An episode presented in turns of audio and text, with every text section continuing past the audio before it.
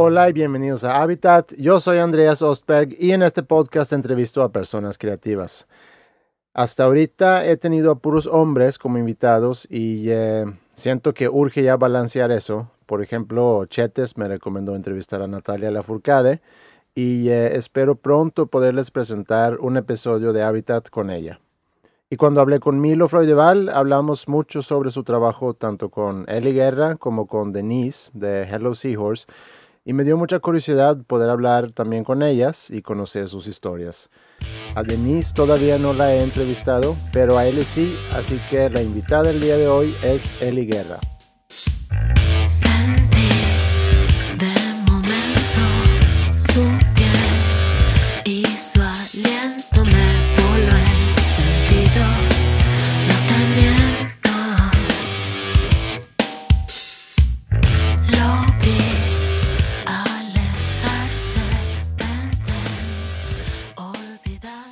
Eli es artista, cantante, compositora, productora y también fabrica sus propios perfumes. En el 2010 recibió un Grammy por su álbum Hombre Invisible, que ganó como mejor álbum de música alternativa.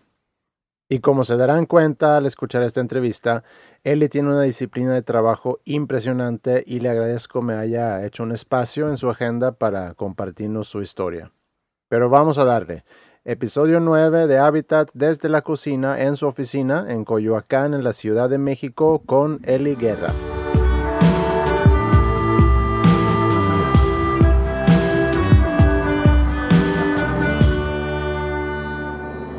Yo no sabía que tú eras regia. Soy regia, sí, pero no vivía allá, entonces a lo mejor eso como que me desplaza un poco. Pero soy de allá y siempre he defendido mi origen naciste en, Monterrey? Nací en Monterrey y siempre he creído que mi personaje tiene mucho que ver con, con el norte, no con... Viví en Guadalajara, viví en San Luis Potosí y tengo mucho tiempo viviendo en el DF, pero siempre he actuado más como norteña que como... Y por eso digo, no, siempre, él es de Guadalajara. Eh, no, soy regia, sí. ¿En qué parte de Monterrey viviste? Pero... Nada, no viví nada. Eh, simplemente nací en Monterrey y nací en la colonia del Valle, que viene a ser ya San Pedro, ¿no? Sí. Sí, es San Pedro, exacto. Ahí es donde está School Rock también. También, efectivamente, así es. ¿Y cómo era crecer en una casa de, con una mamá modelo y un papá futbolista? Mi, mi mamá, cuando ya fue, ahora sí que la jefa de la casa, más bien era una manager, yo creo, para mi papá que modelo. Entonces, creo que cualquier circunstancia con el modelaje quedaba absolutamente disuelta porque no teníamos una educación en base a eso. Teníamos una educación muy atlética porque obviamente hay un atleta en la familia y mi mamá siempre estuvo condicionada a que principalmente Alberto era jugador y la vida de un jugador es de absoluta disciplina desde la alimentación, su rendimiento físico, eh, los horarios. Entonces como que nosotras vivíamos también una vida paralela a eso, comíamos bien, ¿no? O sea, desde niñas aprendimos a, a no sé, a comer sano, a levantarnos temprano, pero entonces trabajar fuerte. De cierta manera había, como Alberto en su trabajo, una estrategia, pues también en casa. Y siempre fue muy agradable porque el fútbol para nosotros nunca representó la chamba de mi papá. Era mm, algo muy emocional. Yo no sé si seas futbolero. Sí. Ah, pues sabes a lo que me refiero. Como que el fútbol no se puede tratar como una circunstancia así nada más, ¿sabes? Es algo pasional, si pierdes te destruye, si ganas te eleva. El otro día estábamos en el cumpleaños de Emiliano, que cumplió siete años, el hijo de Ileana, y este, había un jardín muy grande y había unos chavitos, ¿no? Con porterías y jugando, y yo te juro que desde que veo a los niños digo, órale, ese niño sí juega, o sea, ya tengo esa como esa cuestión porque desde chica lo viví, desde chica fue ir al estadio, comprender la estrategia, pero también comprender una circunstancia humana que, mm, que mi papá tenía, que era la de enfrentar toda su pasión ah, y condicionarla a un resultado. pero además, como tú sabes, en el fútbol los, los jugadores son jóvenes, son, es gente muy joven que tiene que iniciar desde muy pequeño. Acabo de mencionar, había en la fiesta un chico, ¿cuántos años tenía? ¿Tu novio, Polín? ¿Cómo era? Cinco, ¿verdad? Juan Pablo se llama. Cinco, ya, ya lo reclutaron. ¿En serio? En serio, ya fueron, ya lo vieron, ya lo reclutaron. Tiene cinco años el chavo. Yo he visto eso en mi papá, él, él reclutó mucha gente, él iba y decía, ah, y ahora todos esos como pupilos que Alberto tuvo, eh, ahora son, pues digo, el Chepo de la Torre, eh, Javier Aguirre, ¿sí me entiendes? O sea, gente que no solamente destacan, sino que todavía ya tienen otras condiciones. Y yo creo que eso eh, este, a mi papá lo hace muy especial, porque lo ha hecho un gran formador y es un tipo con mente abierta y un tipo que ha sabido trabajar con gente joven.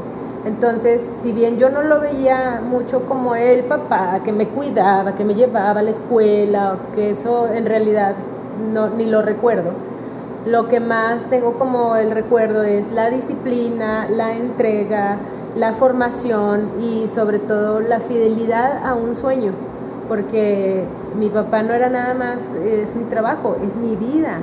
Y Alberto era su vida y eran sus sueños y él estuvo construyendo sus sueños y tuvo una mujer, que es Gloria, mi mamá, a su lado hasta hoy en día, tienen casi 50 años de casados, una mujer que supo comprender su entorno, su vida, entendió el fútbol desde también de una manera emocional, espiritual, de, también de labor, por eso mencionaba que ella era casi su manager, porque Gloria le decía a mi papá, no, no firmes por cinco años, firma por tres años. En este equipo no puedes firmar por tantos años, ni puedes hacer eso, ni, vas a pedir eso, vas a pedir lo otro. ¿no? Entonces, realmente creo que mm, el fútbol para mí ha sido la gran, gran oportunidad de hacer de mi vida también una construcción constante de mis sueños, de entender que las grandes recompensas o los grandes resultados marcadores vienen por, las, por el trabajo diario. No vienen así nada más. Tengo que esforzarme todos los días a hacer el trabajo sucio para después disfrutar ¿no? de esos. Creo que esa ha sido mi infancia y hasta la fecha es algo que, que aquí vivimos. ¿no? ¿Y cómo eras tú como niña? Yo era distinta en el sentido que a mí me llevaron a, a, la natación, al ballet, o sea, fui desde niña atleta antes que ser músico, porque nunca tomé una clase de música creo que mis papás no entendían mi personalidad como músicos porque para ellos la música era otra cosa. Em, yo creo que mi mamá me lo ha hecho y yo creo que tiene razón. Cuando yo nazco en Monterrey, mi papá era jugador de los Rayados. Y este, cuando él jugaba en los Rayados, bueno, mi papá debutó en las Chivas, que no sé si sepas, es un equipo que no acepta extranjeros. Cuando se va a Monterrey, es su segundo equipo, en realidad. Mi papá tiene 22, 23 años. Y nazco yo en Monterrey cuando hay una comunidad brasileira muy importante de jugadores, que, que, son ahora, bueno, justamente ahorita mi mamá está con Luisa, Luisa está de visita, mi tía Luisa Chagas, que es brasileña, está aquí, es nuestra familia. Yo siento que mi mamá empezó a adoptar esta cultura brasileña como, wow, estoy en Monterrey, ¿no? El otro día nos contaban Alberto y Gloria de lo mal de lo bien que la pasaron, ¿no? Eran momentos económicos muy desafortunados para ellos, pero momentos en el que hicieron su familia, sus amigos, los jugadores brasileños. Y este y nos contaba mi mamá, es que yo oía música brasileña muchísima. Me enamoré de la música brasileña cuando yo estaba embarazada de ti. Y mi mamá aprendió inclusive a hablar portugués. Gloria habla muy bien portugués a partir de la música y, y de sus amigos, claro está. Y entonces creemos que esa es la razón por la que yo pueda dedicarme a la música, porque ha sido el único periodo musical en mi casa. Después de eso, la música no existía. Había dónde escuchar. Si tú te fijas, aquí no hay ni siquiera una bocina, no hay nada. Yo no oigo música. No es algo que practique. Estoy sorda siempre, prefiero estar en silencio. Eso es algo que aprendí en mi casa. Sin embargo, la música fue una especie de bote salvavidas que me permitió comenzar a escribir. Yo siempre creí que iba a escribir, porque desde muy chica tenía la ilusión de ser escritor. Sin embargo, descubrí mi voz a los nueve años y empecé a escribir canciones. Entonces fue como, ah, puedo cantar y entonces agarré una guitarra, empecé a aprender a tocar guitarra de manera didáctica y, y empecé a escribir canciones desde los nueve años. Entonces, ¿cómo era de niña? Pues extraña, porque prefería estar sola, porque buscaba la intimidad en lugar de la diversión afuera, porque eh, tenía una personalidad muy establecida desde muy chica, tenía ganas de escribir o de hacer, entonces para tener esos momentos pues tenía que ser como muy diligente con todo lo demás, a ver mamá qué necesitas, te ayudo para poder, para poder estar en lo mío. Siempre he sido como rebelde, pero con mucha causa, nunca, nunca fui tan como tan vaga como mi hermana la mayor, por ejemplo, Gloria es súper vaga, le encanta el desmadre, es de otra onda. Mi hermana la menor es 12 años menor que yo. Yo salí de casa de mis papás a los 15 años, desde los 15 años no vivo con ellos.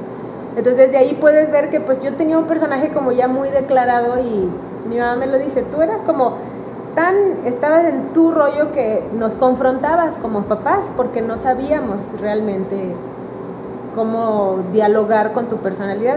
Yo creo que más bien con ellos tuve la oportunidad de, de observar muy bien hacia dónde quería, no sé, de, agarrar todo lo bueno para poder seguir con una escala de valores y con una, ¿no? con una estrategia para entonces ser el tener la carrera que tengo hoy, ¿no? Pero regresando a cuando tenías nueve años, donde dices que empezaste a, a componer canciones, a escribir, a tocar guitarra, pero fue algo que hizo que o que escuchaste algún disco o tuviste algún contacto con música que te llamó la atención, que te hizo decidir yo quiero, yo quiero componer música? Pues cuando, cuando digo descubro mi voz ocurre en la escuela, ¿no? Porque finalmente yo venía de muy niña cantando, digo, hay, hay grabaciones mías a los dos años cantando El Rey, yo no hablaba siquiera bien, pero ya tarareaba o así pero ciertamente mm, cuando te menciono que yo quería escribir, a lo mejor cuando yo empiezo a aprender a, leer, em, empiezo a comprar unos libritos que se llamaban En vida, hermano en vida, que eran unos libritos muy chiquitos que traían poesías, poesía universal de, todos estos autores que conocemos, Sabines, Benedetti, ¿sabes? Y yo los compraba, yo los leía, eran mis grandes tesoros, yo los, los forraba, les ponía un moño, los guardaba, los escondía desde muy chica. Entonces, lo que yo intuyo o lo que recuerdo es que cuando mezclo la música y empiezo a escribir canciones es porque mm, en la escuela, en cuarto de primaria, eh, hay un padre manso que, que curiosamente es quien lleva a mi papá a esta escuela, porque Perdón que mezcle conversaciones, pero tiene que ver. No importa. Es, gracias. Hay, ocurre que Alberto cuando deja de ser jugador tiene 33 años y decide estudiar para ser director técnico. Pero mientras él estudia no puede dejar de trabajar. Entonces esta escuela lo llama para la segunda división, para tener un trabajo entre niños, adolescentes y dirigirlos. Entonces él empieza y es este padre Manso quien te mencionó, quien lo contrata.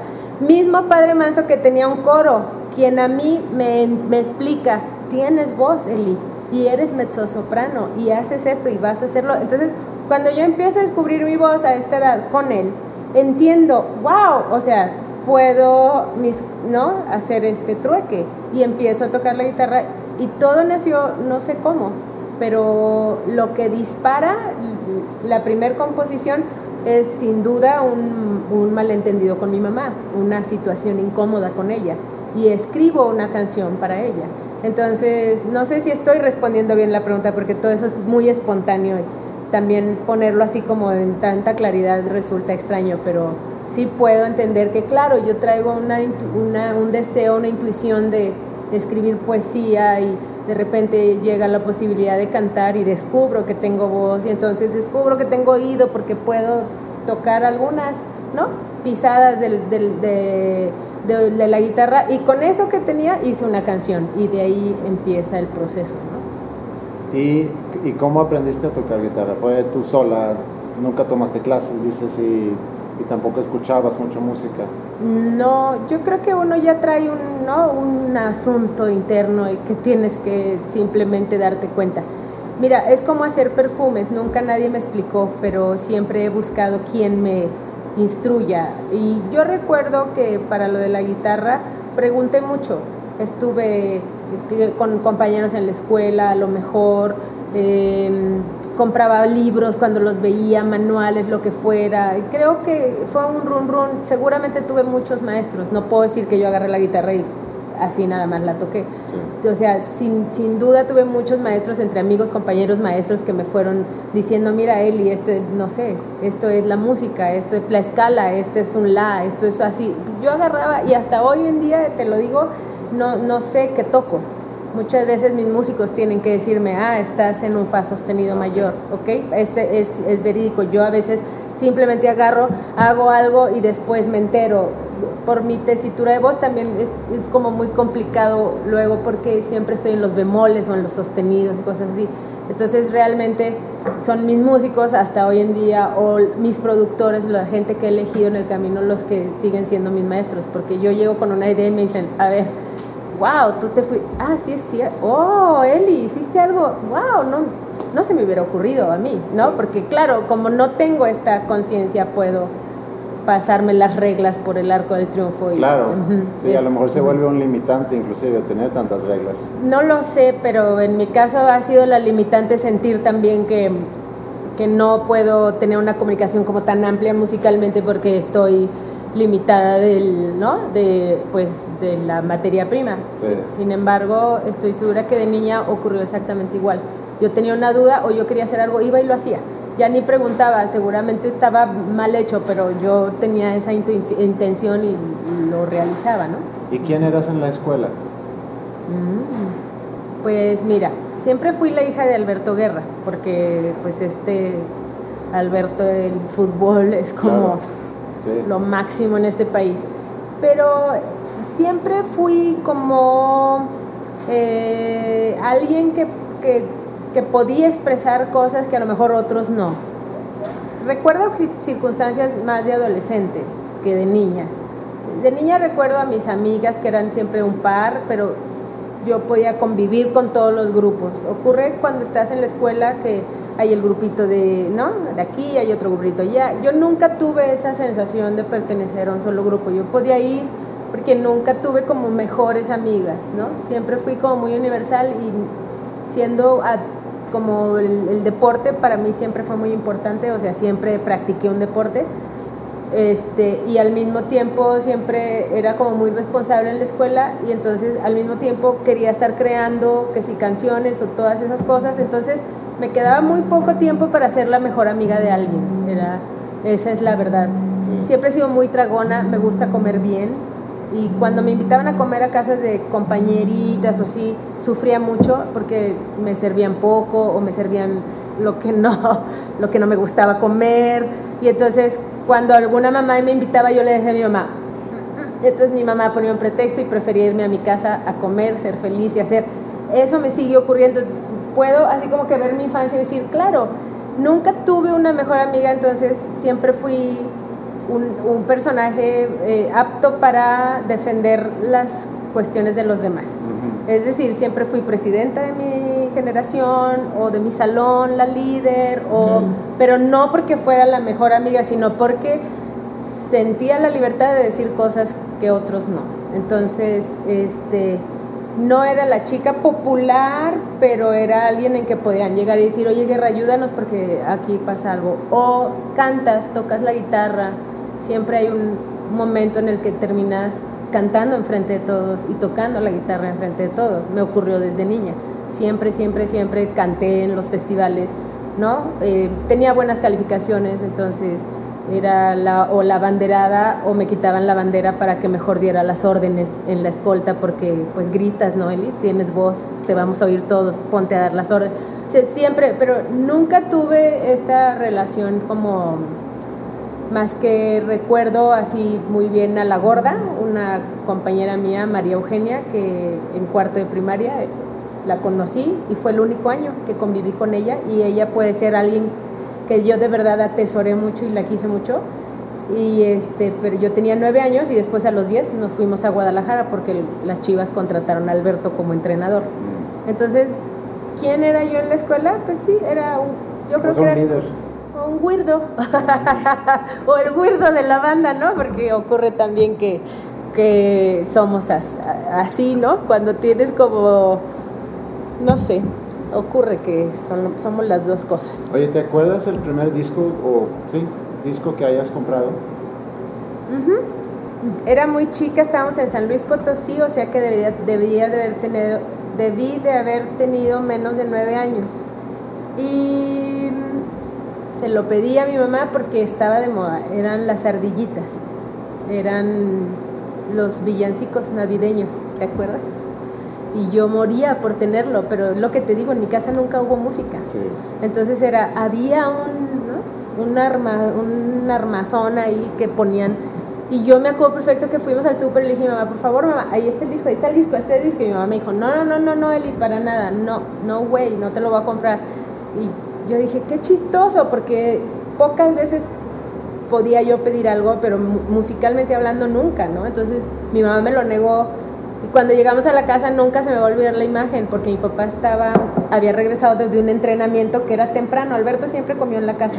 ¿no? Él salía a las 5 de la mañana, no sé, a las 6 de la mañana y pues siempre comió en la casa. Entonces, me acuerdo perfecto que llegamos del súper y mi papá tenía los pies así en la, en la mesa y se estaba echando unos cacahuates y una cerveza y estaba oyendo el disco, ¿sabes? Y yo, ¿cómo? Fue, eso fue muy rápido y fue el primer disco efectivamente que puedo recordar porque así ocurrió todo. Me lo negaron, pero llegamos del súper y mi papá estaba echándose unos cacahuates y una cheve con el disco de los villancicos de Navidad. Seguramente era Navidad o venía Navidad, no lo sé, pero eso me acuerdo. Está padre. Y mencionaste que a los 15 saliste de tu casa, que es, pues sin duda es muy temprano de salirse de, de, casa. casa. Ajá. ¿Qué te motivó a, a salirte? ¿Con qué sueño te saliste de tu casa a los 15 años? Es extraño porque mm, siento yo que más bien venía fabricando, efectivamente construyendo una serie de circunstancias para llegar ahí sin que yo lo hubiera realmente decidido. O sea, siento que en mi familia no hay músicos y entonces la búsqueda por comprender la música en mi vida tenía que, tenía que resolverse y yo tenía, no tenía mucho de dónde agarrarme. La otra era me ofrecieron un trabajo, un trabajo que me permitía seguir estando como cerca de mi familia, pero ir y venir, ir y venir. Y al final yo creo que era simplemente una búsqueda muy personal a, nivel espiritual, porque la música, como lo mencioné desde un principio, ha sido un, un bote de salvamento. O sea, como que nunca he visto la música como el sueño de ser rockstar o el sueño de alcanzar, tocar en tal lugar, o sea, no, nunca, eso nunca ha representado para mí la música. La música ha representado absolutamente una libertad espiritual, interior, sentirme contenta conmigo misma, sentir eh, la tranquilidad de que de la creatividad, del, ¿no? Eh, justo antes de que llegaras comentábamos mi comadre y yo cuando los procesos creativos los detienes, los detienes, los detienes, pues te empiezas a volver casi en un monstruo porque ocurre que no estás haciendo lo que realmente debes hacer y por más que embelleces ¿no? el, mundo afuera, mientras yo no estoy haciendo una canción, mientras yo no estoy siendo creativa, cumpliendo mis deseos creativos, lo, lo demás se vuelve absurdo, ¿no? Y entonces creo que era necesario, a pesar de que yo era muy joven, yo ya traía también una maquinaria a lo mejor precoz, a lo mejor yo era alguien precoz para mi edad y podía tener conversaciones con mis papás, no como una chica de 15 años, quizá de alguien mayor, que eso también promovía que mis papás sintieran la certeza y seguridad de que yo podía estar bien aún yéndome a esa edad. No lo sé, es, es imaginario. Creo que la única búsqueda, lo único que yo necesitaba era mi propia tranquilidad y los motivos más que suficientes para hacer música era, eran estar bien conmigo misma, creo yo. Y a los 15 años ya estabas componiendo mucho. A los 15 años debí de haber tenido alrededor de 100 canciones hechas ya, para entonces, pero obviamente 100 canciones que se desecharon porque a lo mejor ahorita puedo rescatar y decirte que en mi primer disco, que se llama Eli Guerra, hay una canción que escribí a los 12 años, se llama Quiero verte, y está en mi disco que grabé a los 20, ¿no? Porque efectivamente, si algo ha, existido a través del tiempo que yo he venido escribiendo, es que escribo acerca de de cosas tan personales que quizá ni yo misma comprendo. Entonces, a mí no, yo puedo seguir viendo en las letras de mis canciones una transparencia muy importante, nunca una edad, nunca una, nada temporal. Entonces, en realidad, ah, para, para cuando yo hago un primer disco, yo venía con un cargamento pretty heavy. Pero a pesar de eso, en mi primer disco solamente entraron ocho canciones mías. Okay. ¿Y tu proceso ya entrando un poco a tu proceso creativo, tu proceso de componer, ¿cómo ha cambiado o, sigues la misma rutina? Eh, sí y no. Creo que ahora hay una disciplina distinta. Ha ido cambiando como en el espacio. Ahora tengo la oportunidad de, de diseñar espacios para estar cómoda escribiendo. O tengo la oportunidad de viajar si quiero para, ¿no? Por ejemplo, he ido descubriendo también los mejores horarios. Nosotros los músicos creemos que somos trasnochadores, que, ¿no? que la bohemia, o no sé cómo decirlo, que, que la noche es lo que nos permite fluir mejor para escribir. Yo con mis discos este, siempre fue así, me desvelé. Hasta hoy en día creo que me desvelo más por cuestiones técnicas en un estudio que por composición. Porque el mejor momento para escribir para mí es de mañana o sea, en las mañanas muy temprano. Como un escritor te levantas, no sé, 5 de la mañana y, y es cuando yo veo que entre 5 y 10 bolas, ¡pum!, puedo escribir todo y queda una idea mucho más clara y es mucho más precisa y coherente y es... Y eso lo descubrí hasta, no sé, hasta mi quinto disco, ¿no? Como que siento yo que mientras tanto el, el, el proceso de composición para mí tenía que ver a lo mejor con idealismos y con somos rockeros, no lo sé. Sin embargo, el acto de escribir es exactamente igual. Claro.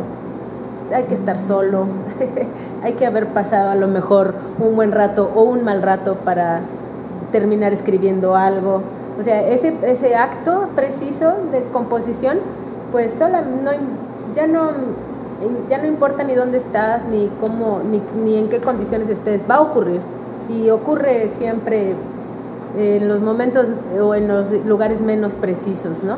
pero ¿cómo es esa rutina? Si ahorita dices que trabajas mejor de mañana, te levantas, ya sabes que a tal hora me voy a sentar, me siento en el piano, me siento con una guitarra o me siento a escribir. Si nos puedes situar un poco en desgraciadamente como que yo creo que ahora en día me ha tocado también tener una vida, como te mencionaba, de que hay un trabajo sucio que hacer, para nosotros es el de la oficina, ¿no? Y hay horarios, a las 10 empezamos oficina y procuramos terminarla a las 8 o 9, ¿no? O sea, trabajamos todo el día, lo que a mí me obliga entonces a desde ahorita pensar, claro, yo necesito separar mis tiempos. Si quiero hacer un nuevo disco, yo necesito separar mis tiempos. Y eso, por eso mencionaba, hoy tengo la fortuna a lo mejor de organizar esos, esos espacios, tanto en mi agenda como físicos, para lograrlos. Eh, en este momento, o sea, si yo hablo de mi disco pasado, lo escribí entre, me levantaba a las 4 y media de la mañana para estar a las 5, bañada, ¿sabes? Y empezar a escribir porque a las 10 yo tenía oficina. Entonces, entre 5 y 9 de la mañana yo hice un disco durante un año, hice Hombre Invisible. De entre 5 de la mañana a 10 de la mañana escribí todas las canciones que tú escuchas hoy en Hombre Invisible. Ese fue el último disco de estudio que hice y fue el último trabajo de disciplina que realicé para poder componer canciones. Yo tenía el sueño de, que no pertenecer a una disquera no era lo mío, no estaba cómoda, entonces tenía que buscar los dos sueños, el sueño de seguir escribiendo un disco y el sueño de mi independencia y tener una propia compañía. Entonces no me quedó de otra más que ser muy disciplinada y escribir un disco así. pero descubrí que fue fantástico, fue realmente, o sea, lo mejor que me pudo pasar, porque entendí que mi creatividad era, eh, era bastante limpia en las mañanas. El proceso yo siempre he escrito música y letra al mismo tiempo. Necesito los instrumentos conmigo, necesito cualquier aparato para grabarme. O sea, hoy en día, gracias a Dios, tengo un Pro Tools, pero antes, honestamente, era una grabadora, era lo que fuera.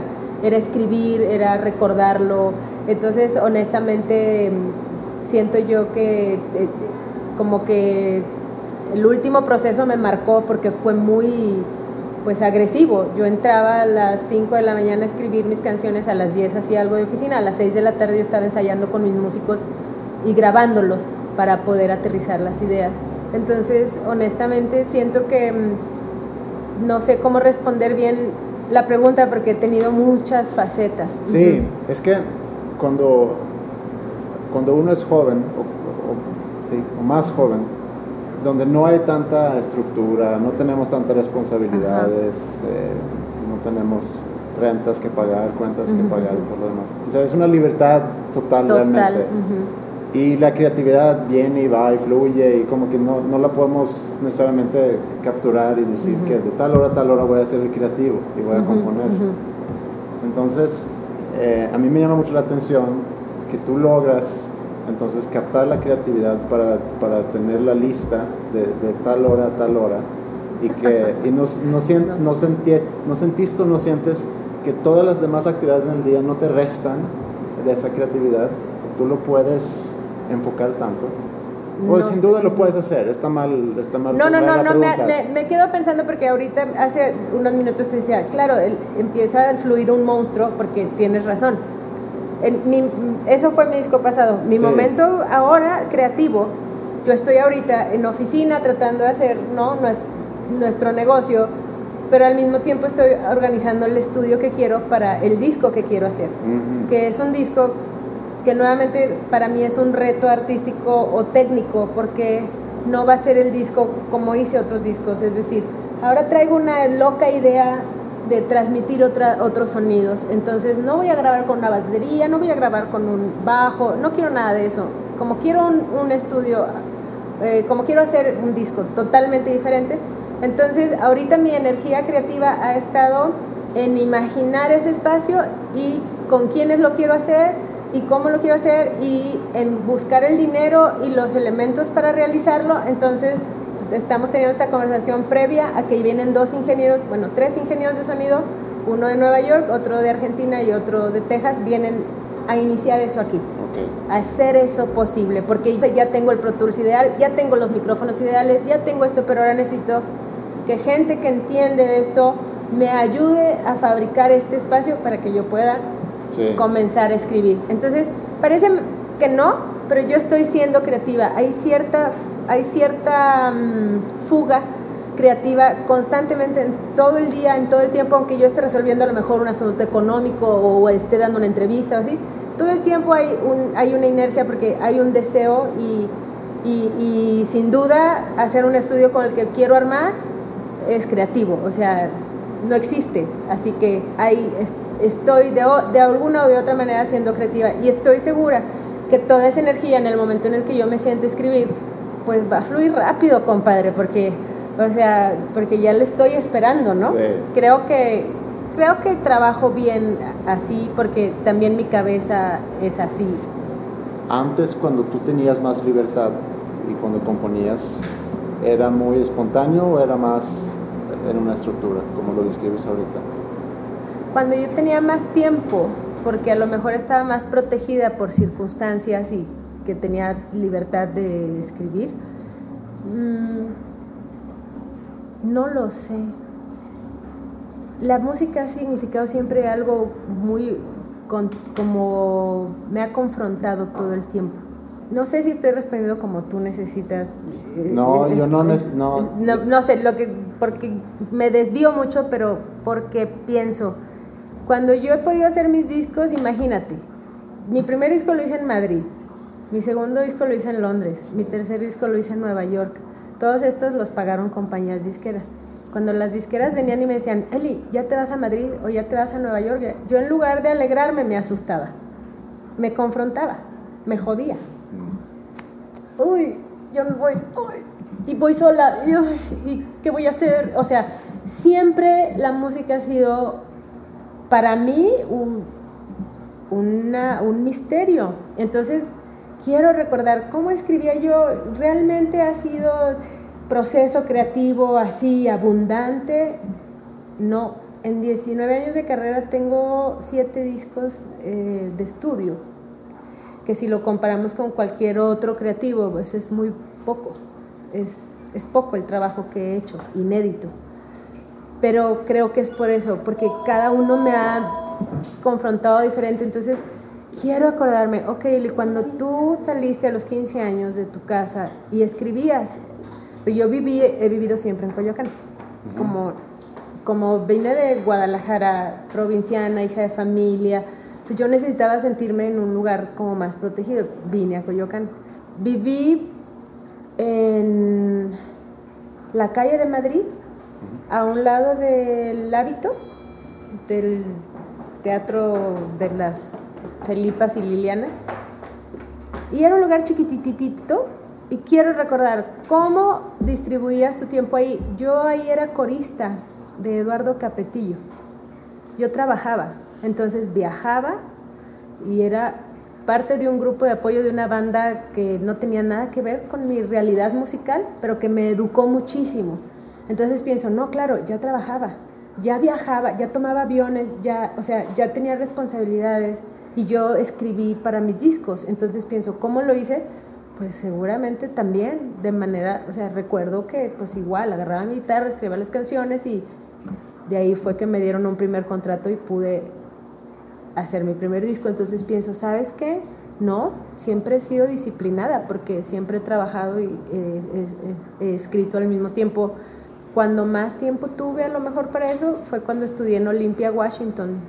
Me fui un año estudié en una escuela que se llama The Evergreen State College y estudié del 90 al 91.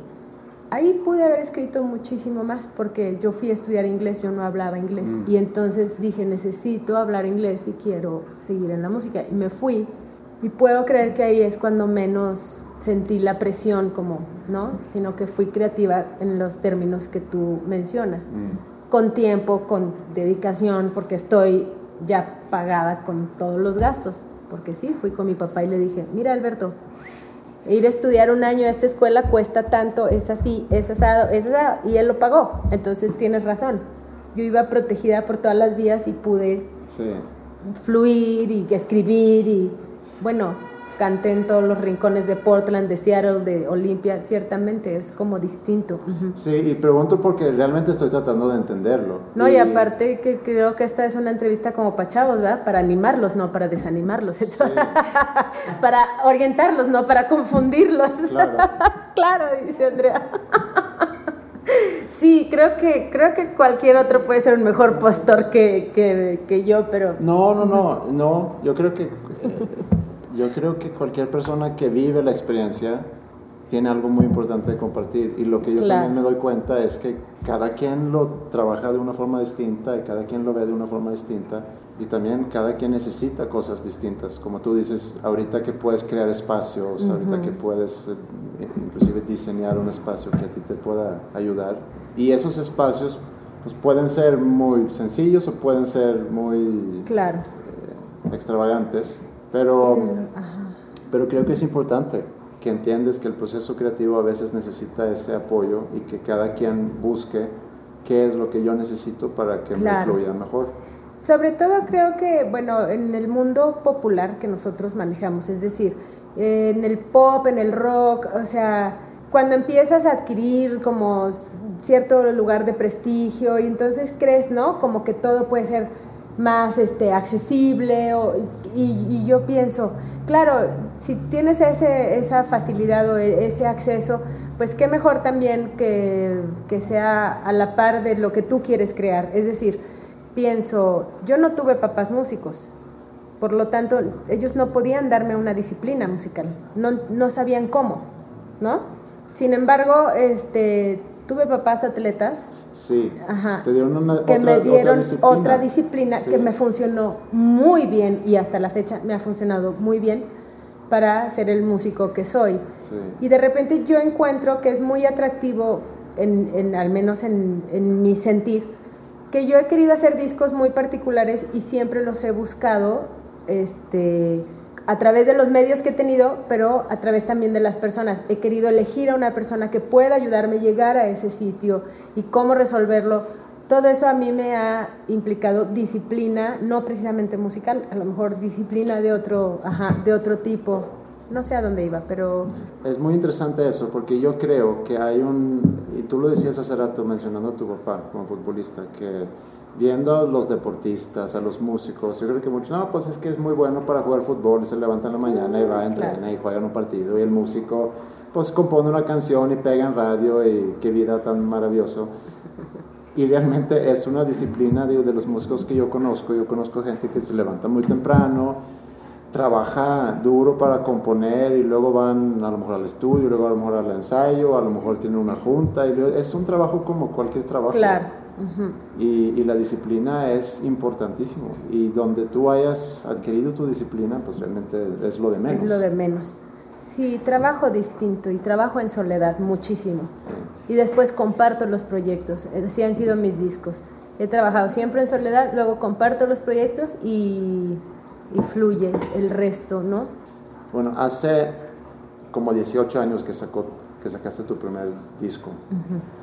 Bueno, esto es asumiendo que estás tú trabajando en una industria muy dominada por, por hombres. ¿Tú sientes que algo ha cambiado en esos 18 años cuando tú empezaste eh, para las mujeres que están en, la industria de la música aquí en México? Sí. Bueno, desde mi sentir, porque a lo mejor no es una generalidad, ¿no? Yo creo que sí ha cambiado. Pues yo cuando yo firmé mi primer contrato yo tenía 20 años y no era lo mismo. En principio porque no tenías la manera de tener un estudio en casa, ¿no?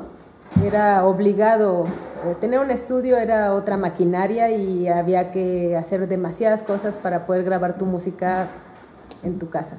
Entonces desde ahí tenías que buscar una disquera. La relación con una disquera siempre va a ser ¿no? una cuestión extraña, ¿no? como muy desgastante, pero también es como interesante porque en el tiempo en el que yo firmé con una disquera, la gente te firmaba como las grandes promesas y bueno, o sea, los tratos eran irreales, ¿no? También. Yo este, tuve grandes mesas que me sirvieron de comer increíble, ¿no? En España, en Chile, en Argentina, porque era la promesa, ¿no? Entonces tú llegabas y había una mesa, o sea, wow, o sea, increíble, o tu recámara de tu hotel era fantástica, ¿no? O sea, como que los valores estaban depositados en, en otras cosas, ¿no? Eh, seguramente eso le ocurre a muchos artistas todavía, ¿por qué? Porque es el fruto de su trabajo, pero yo me refiero a que a mí cuando me firmaron era todo muy extraño, lo último que querían hablar era de mis canciones, pero me trataban como reina, eso me indicaba que yo tenía un físico atractivo para no creer que yo podía ser como la próxima pop star o whatever, y cuando no lo fui, todo se fue a la mierda y todo fue, no, o sea, todo fue como pesado. Y entonces, en líneas generales, yo sí he visto cómo ese monstruo se ha ido, se ha ido diluyendo y se ha ido transformando y la música ha adoptado el valor real, ¿no? De un intercambio, sea de negocio a través de la música o sea de placer a través de la música en un principio mm, siento yo que sí era muy machista porque pues el rock and roll era, ¿no? Nenes, muy pocas nenas y este y las nenas no sé qué tan rock and rolleras eran, ¿no? O sea, era más bien una postura o, qué onda, porque pues cuando yo em, em, empecé o cuando a mí me firmaron, en realidad no existía ni Culebra Records, que el otro día lo mencionaba, ¿no? El Culebra Records empezó y arrancó después y fue cuando posiblemente yo vi a las verdaderas bandas, ¿no? Como Santa Sabina, que tenía a una mujer integrada, o como a Julieta, que en su momento era Tijuana, ¿no? Pero después ya la firmaron como La Milagrosa, ¿no? La solista, o sea, como que en realidad tampoco había un flujo. Yo me acuerdo que me decían, bueno, está Cecilia Toussaint, sí, pero Cecilia canta lo que escriben otros, no lo que Cecilia podría escribir, que hasta la fecha es intérprete, no es una compositora. O en su momento me hablaban de Estrada, de Tere Estrada, ¿verdad? Que también estaba Kenny y los eléctricos, o que también, o sea, esas eran las referencias musicales del rock de mujer cuando a mí me firmaron. O sea, que, que realmente no era bueno, esta es la imagen de la mujer que escribe y vamos a ponernos a escribir, ¿no? ¿Y cuáles eran tus referencias o tus tenía muy pocas porque te digo que nunca he escuchado música y realmente eh, lo brasileiro eh, obviamente siempre me marcó Elis Regina o no, o sea, como todo esto Jobim y todas estas circunstancias que quizá por eso yo, yo, yo escribo estas circunstancias como melancólicas, de saudade, de algo así, pero al mismo tiempo, pues yo honestamente mis referencias entre mis brothers, pues de Chava, que eran David Gahan, porque pues sí, adoraba yo, ¿no? O sea, la maquinaria industrial que traía el desgraciado con su banda de Pitch Mode. Quizá de Cure me gustaba, pero no era mi fascinación, me gustaba por los sonidos, por lo que ya, wow, esa guitarra, oh, oh, oh, oh ¿me entiendes? O sea, como que te puedo hablar de este, de Johnny Mitchell, te puedo hablar de, no sé, de PJ Harvey, porque cuando la descubrí sí fue, wow, me siento identificada, gracias, que hay alguien extraño que puede, pero al final tampoco era como ella, porque la tipa, o sea, británica con un sonido absolutamente revolucionario, y yo mexicana con otra historia, no hay punto de comparación. Entonces, Em, en líneas generales, Annie DiFranco, ¿no? O sea, como estas mujeres como muy aguerridas, pero que viven en países súper desarrollados y que podían ser independientes desde 1980, ¿no? O sea, era otra la circunstancia. A mí cuando me querían encajonar en, en ser la baladista de pop perfecta, ¿no? Y, y defender eso es muy complicado, inclusive ya hasta con un contrato firmado. ¿Y era un conflicto para ti eso? No, el único conflicto era defender mi música, ¿no? Vamos a hacer un disco, pero con mi música, no con la música de los demás, o con las ideas de los demás, o con la personalidad que los demás creen que yo puedo tener. Claro, yo te estoy hablando de, de, o sea, tú ahorita me ves diferentísima, pero yo de 18 años, yo pesaba 58 kilos de músculo pues yo era una mujer atractiva, que tenía, o sea, un físico que todo el mundo decía, claro que va a ser la estrella de pop, mi querida Eli, ¿no? Y tú llegas con tus rolas y dices, no, no quiero eso, quiero esto. Creo que mi historia es muy personal, por eso menciono, sí era distinta. Yo tuve que ser muy aguerrida porque yo me fui a Londres a grabar un segundo disco. Yo no tenía ni banda. Volví con un disco nuevo que yo creía y que estaba satisfecha con él y el hard rock cumple 25 años y van a ser 25 bandas en el escenario. ¿Y cuáles mujeres sabemos? Pues solamente y Julieta y Kenny. El resto eran bandas de nenes. ¿Y cuál es mi sitio? Yo dije, oigan, yo no tengo banda, pues yo puedo ir a tocar con mi guitarra. Ah, ok, sí, vente a tocar. Vas a tocar entre Molotov y Guillotina. ¿Sí me entiendes? Eh, por eso te digo, pues sí, te tienes que poner el traje de guerrera y salir entre Molotov y Guillotina con tu guitarrita a echarte tus rolitas, ¿no?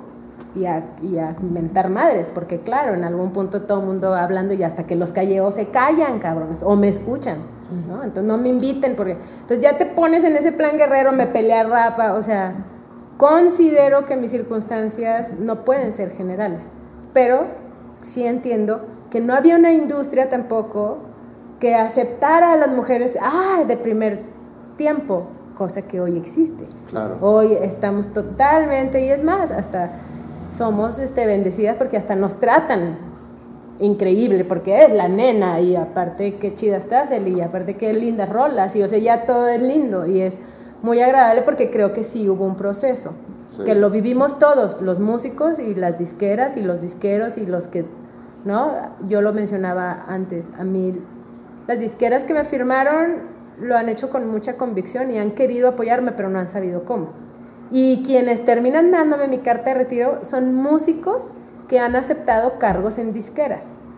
Mis dos cartas de retiro, una me la dio este, Diego Herrera, Caifán, y la otra me lo dio Camilo Lara. Son músicos que yo estoy segura en su interior dicen, claro, Eli no tiene nada que hacer en este patrón, toma Eli tu carta de retiro. ¿No?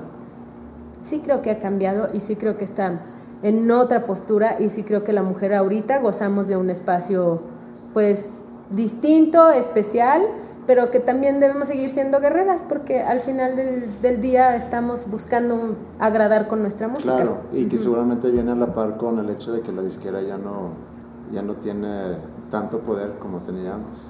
Y viene a la par también de que puedes tener en tu casa un estudio o de que si, ¿no? De que si eres inteligente vas a aprender. Yo aprendí muchísimo de mis exnovios. Tito Molotov fue mi pareja por muchos años y yo a, a él le debo mucha de la educación que yo tengo acerca de a- a realizar un estudio.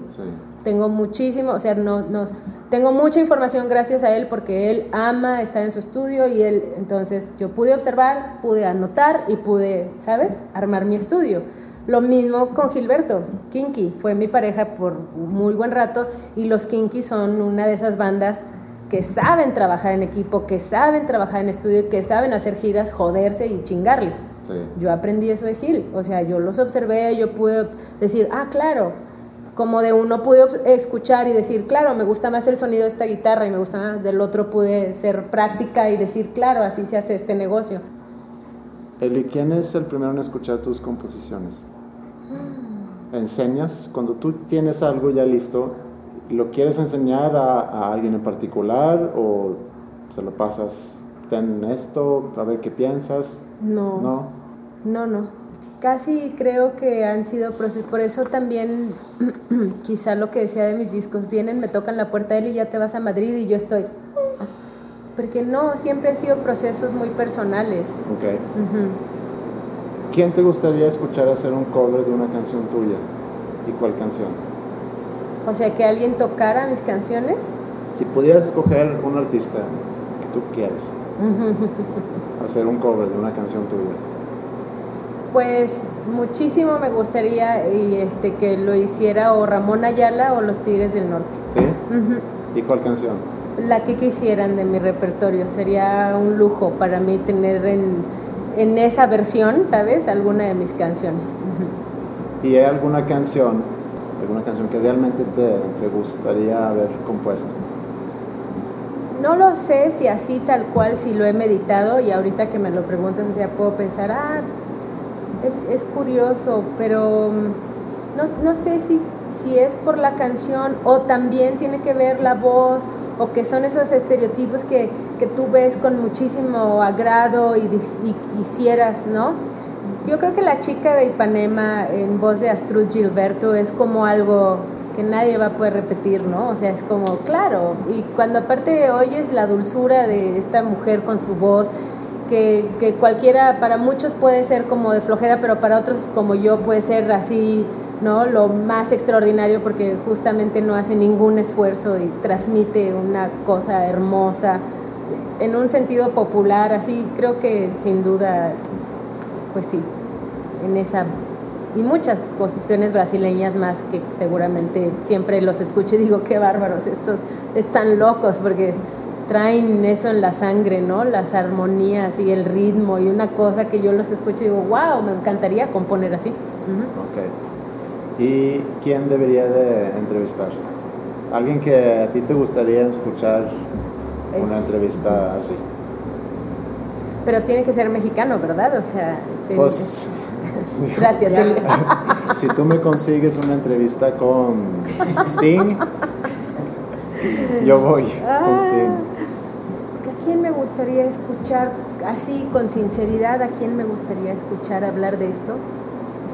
Pienso, ¿quién es mi banda favorita? Nunca van a derribar a los Tacubos, la verdad. Creo que ciertamente Meme o José, lo de esa banda son los compositores, hablando a, ese nivel, que a veces José lo me sorprende mucho más que Meme. O sea, Meme que quizá ya lo tengo comprado, porque además he trabajado con él y lo amo y es un personaje que admiro. Entonces, pero José lo me sorprende porque a veces José lo sale con cuestiones hermosísimas de composición que digo, ay, José lo, ¿no? Es, sí, ciertamente cualquiera de los Tacubos Ok, podría ser perfecto. la siguiente. Y si me atoran conseguir la entrevista, igual te pido que me Aquí echen la mano. estamos para, eh, para ver si quieren, son rejegos mis compadres. ¿Cómo se comunica la gente contigo? ¿Estás tuiteando? Eh, ¿Tienes Facebook?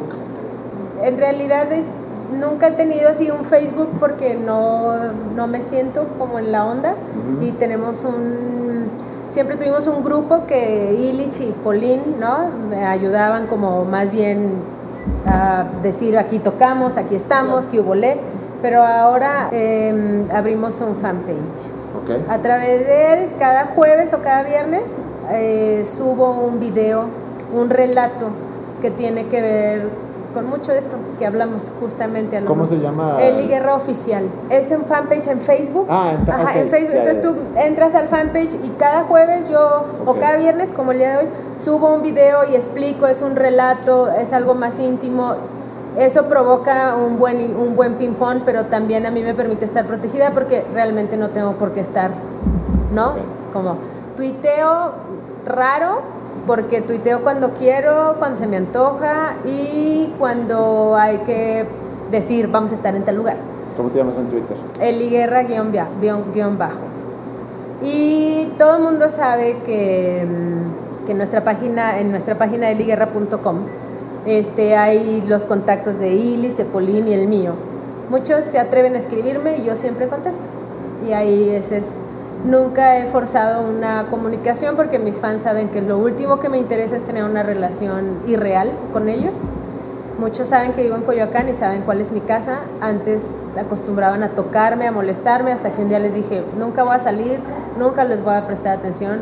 Esta es mi casa y no pueden venir. Listo, arreglado. Es, Entonces, ah, perdón. sí. ¿Es importante para ti el reconocimiento? No, es importante para mí tocar, cantar, sí es importante la retroalimentación. Obviamente nos encanta tener un lugar lleno, no un lugar vacío, y creo que ese es el, jue- el doble juego. Pues ser reconocido, vas a, vas a tener un lugar lleno. Entonces no me peleo mucho con esa idea, pero sí me peleo con la idea de la irrealidad o de la firma de un autógrafo, eso nunca lo voy a negar, siempre voy a estar, pero es algo que sigo sin comprender, ¿no? Es como extraño para mí. Y finalmente creo yo que estos intercambios, por ejemplo, este que tengo contigo o con a veces con otros medios de comunicación, hemos sabido también aprender a respetar aquellos espacios donde no pertenecemos. ¿No? O sea, sabes que no, pues no voy a poder nunca dar una entrevista así como tan superficial ni mensa por tal, con tal de obtener cinco fans más o vender cinco DVDs más. Es como, no importa, preferimos, hemos sido siempre muy selectivos con las entrevistas que damos y eso justamente para cuidar los límites, porque el reconocimiento por reconocimiento me da flojera. El reconocimiento que yo lo veo increíble, que mis fans vienen y me cuentan de su vida, nunca, me, nunca son estridentes ni, ¿sabes? Ni exagerados. Eso es muy agradable para mí. Muy agradable tener una conversación real con un fan en lugar de, ah, ¿qué pasó? Ay, sí, el autógrafo. Es como extraño, no, no lo comprendo mucho. Bueno, lo viví con mi papá también, honestamente, el fútbol se lleva de calle cualquier circunstancia musical. O sea, el fanático del fútbol es otra onda. Yo vi llegar a mi papá con la nariz rota muchas veces. Claro, ¿En serio? serio, pero en, en las chivas, o sea, mi papá ganó las chivas, el americanista venía y le rompía la nariz. O sea, es una, es una circunstancia, el personaje público te conviertes en una cosa muy extraña. Yo, yo he sabido como respetar esos límites porque no los comprendo mucho, porque finalmente yo sí quiero un lugar lleno y nos pesa. Cuando hemos ido a algún lugar y nuestro empresario hace todo lo posible y luego a lo mejor no está lleno de lugares, para mí es como inquietante. Pero no eso de andar por la calle, firmar autógrafos, no. Oye, ¿y con cuál canción tuya podemos terminar el programa? Para ponerla, Sí. ah, o sea, con la que quieras, pero No, pero mejor que tú que yo elija una. Lontano, es del último disco. Va, Sí, creo que es de mis favoritos. vamos a poner eso. Muy bien. Pues muchas gracias por tu música, Eli. Al contrario, gracias Andrea. Creo que te viniste a topar con, con este algo diferente, ¿ah?